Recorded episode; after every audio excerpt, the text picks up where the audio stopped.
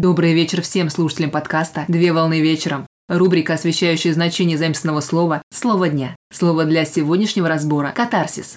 Слово «катарсис» с греческого языка «катарсис» – очищение. Катарсис или катарсис – это концепция, лежащая в основе методов психоаналитического лечения. Катарсис представляет собой эмоциональную разрядку, как процесс высвобождения эмоций, разрешения внутренних конфликтов и противоречий, а также процесс нравственного возвышения, который возникает в результате самовыражения через искусство или сопереживание при восприятии произведений искусства. Так испытать и пережить катарсис можно через крайние болевые и пороговые точки, через слезы или через смех.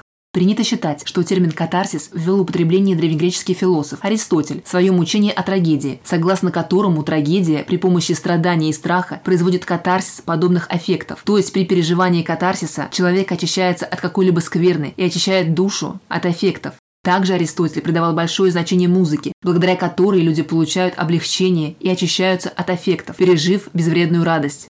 На сегодня все. Доброго завершения дня. Совмещай приятное с полезным. Данный материал подготовлен на основании информации из открытых источников сети интернет с использованием интернет-словаря иностранных слов.